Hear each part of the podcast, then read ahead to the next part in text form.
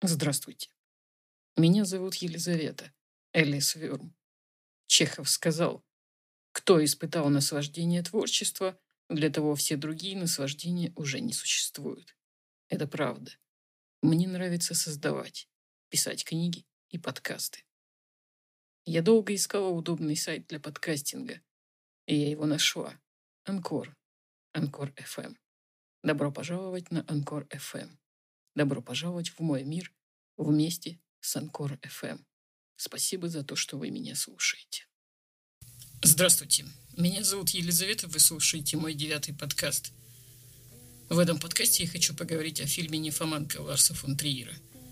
В моих подкастах я говорю о том, что кажется мне интересным, необычным, дающим пищу для размышлений, спорным. Итак, фильм «Нимфоманка». Может быть, многие заметили, что после просмотра фильмов Ларса фон Триера остается какой-то очень странный неприятный осадочек. Интуиция подсказывает, что это нечто по-постмодернистски противоположное античному катарсису. На минуточку. А стоит ли у Триера в принципе задача катарсиса? После просмотра «Нимфоманки» я прочитала комментарии, очень много комментариев к фильму. И поначалу приятно удивилась, что понравился этот фильм больше женщинам, нежели мужчинам. Была бы я Отто Вайнингером – Непременно бы отметила, как многие комментаторы, что это потому, что женщина шлюха по определению. Другие, напротив, обвиняли Триера мизогинии, но все же, почему так распределились симпатии? Очевидно, мужчины испытывают отвращение, тревогу и беспокойство при просмотре нимфоманки больше, чем женщины, потому что в фильме Триер удивительным образом сумел переставить женщину и мужчину ролями.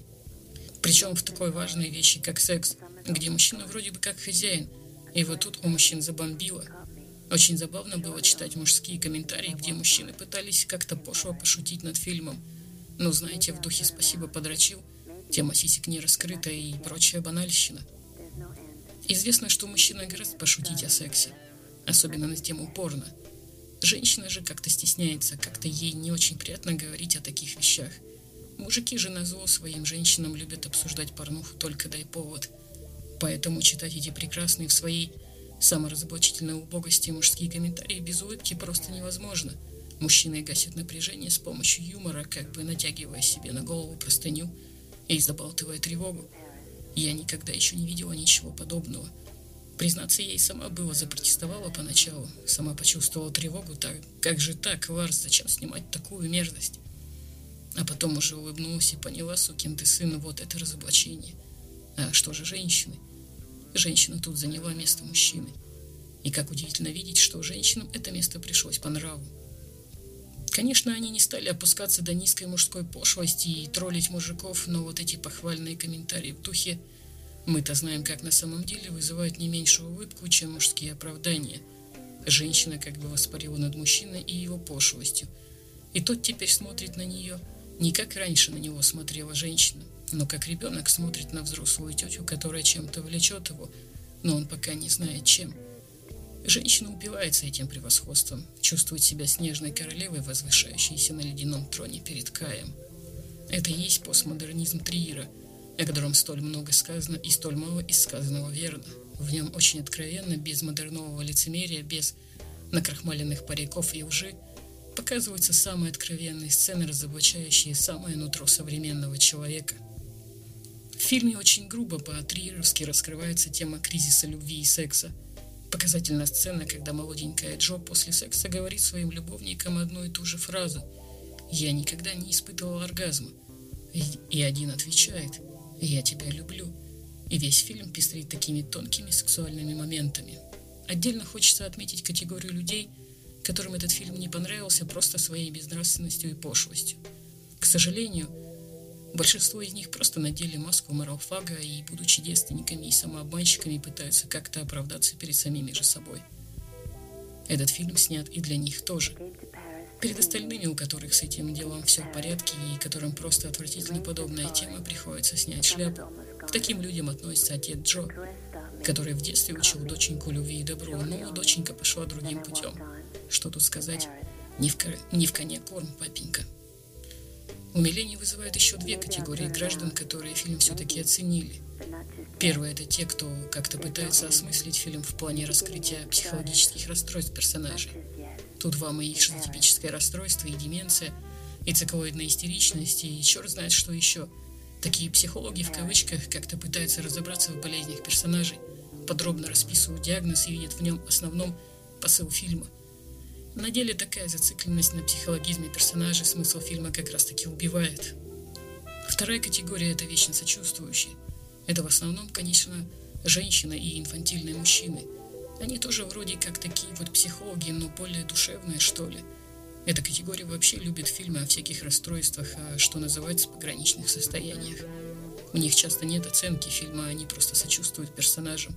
Очевидно, и у них самих присутствуют какие-то признаки подобного расстройства. Или им бы этого очень хотелось. Много писали о нулевой художественной ценности фильма. Это вздор.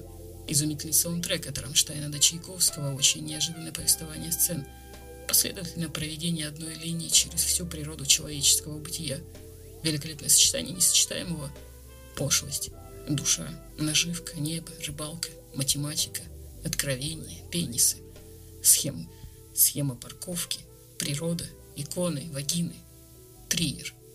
Откровенные порнографические сцены в фильме – это не эпатаж и не самоцель, но необходимый и очень важный нюанс, органично вплетенный в ткань сюжета. Нимфоманка – провокация для отчужденного сознания, саморазоблачение культуры, построенной на сексе. Ваши реакции разоблачают ваши комплексы. Поэтому такая порнография необходима для выявления, понимания и преодоления того, что нас преследует – Пятичасовой фильм подарил актерам, если не лучшие, то одни из лучших ролей, когда-либо ими сыгранных. Короткий эпизод с Умой Турман, которую даже не узнать поначалу, первый раз позволил посмотреть на Уму как на серьезную драматическую актрису без грима, мечей и пакетиков с героином. Завершающий эпизод трилогии «Антихрист, меланхолия, нимфоманка» — это картина о любви, сексе и воле к смерти. Нимфоманка, как и Кроненбергский опасный метод, раскрывает через переосмысление секса волю к смерти и перерождению. Ведь секс по своей природе – это стремление к перерождению, это осознание близости смерти и ее преодолению. И это еще интуиция, что в центре смерти лежит чистое последнее удовольствие. Стремление к оргазму есть стремление к бессознательному достижению некой цели. Но оргазм – это еще не конец, потому что чистое удовольствие лежит за его пределами – по этой причине наиболее противно становится после точки высшего экстаза, потому что оргазм не содержит в себе последнего ответа. Следовательно, хочется еще и еще. Рождается феномен нефомании, ненасытности, превращения секса в банальность, диагноз современным мужчинам и женщинам. Нимфоманка и Триер снимает табу, дает нам возможность к переосмыслению секса и смерти. Без нимфоманки не понять до конца остальных частей триеровской трилогии – но и без остальных частей трилогии не понять нимфоманки. Каждый фильм дополняет другие два. Смотря один, хочется постоянно возвращаться к остальным, пересматривать их и переосмыслять. Вся трилогия представляет из себя очень тяжелые драмы с крайне тяжелым переживанием и саморазоблачением. Это сильнейшая трилогия режиссера и одна из самых серьезных работ в истории кинематографа, которая ставит Триера в один ряд с величайшими европейскими интеллектуалами калибра – Карла Густава Юнга. Кинематограф Триера противоположен тому античному катарсису, о котором было упомянуто в начале. Вектор его творчества направлен в сторону, противоположной фонтану Ароновского. Это и исповедь маски, и срывание всех и всяческих масок. И выглядит это гораздо искреннее, истиннее и важнее.